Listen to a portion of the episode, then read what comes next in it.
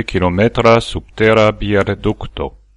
En 2010 la bierfaristo de Halfeman en la urbo Bruges obtenis la permeson construi subterran ducton por bier provisi en boteligeion exter la urbo centro. Tiu ducto tre baldau useblos. La bier fareo trovigas de 1856 en la historia quartalo de la urbo.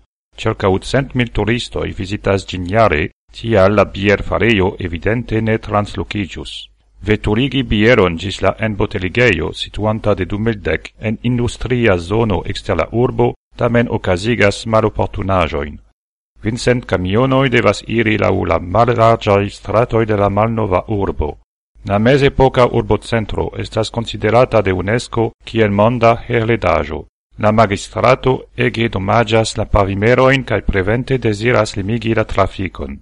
Tia la ducto realigis ne pro economia, sed ja pro mediprotecta kialo.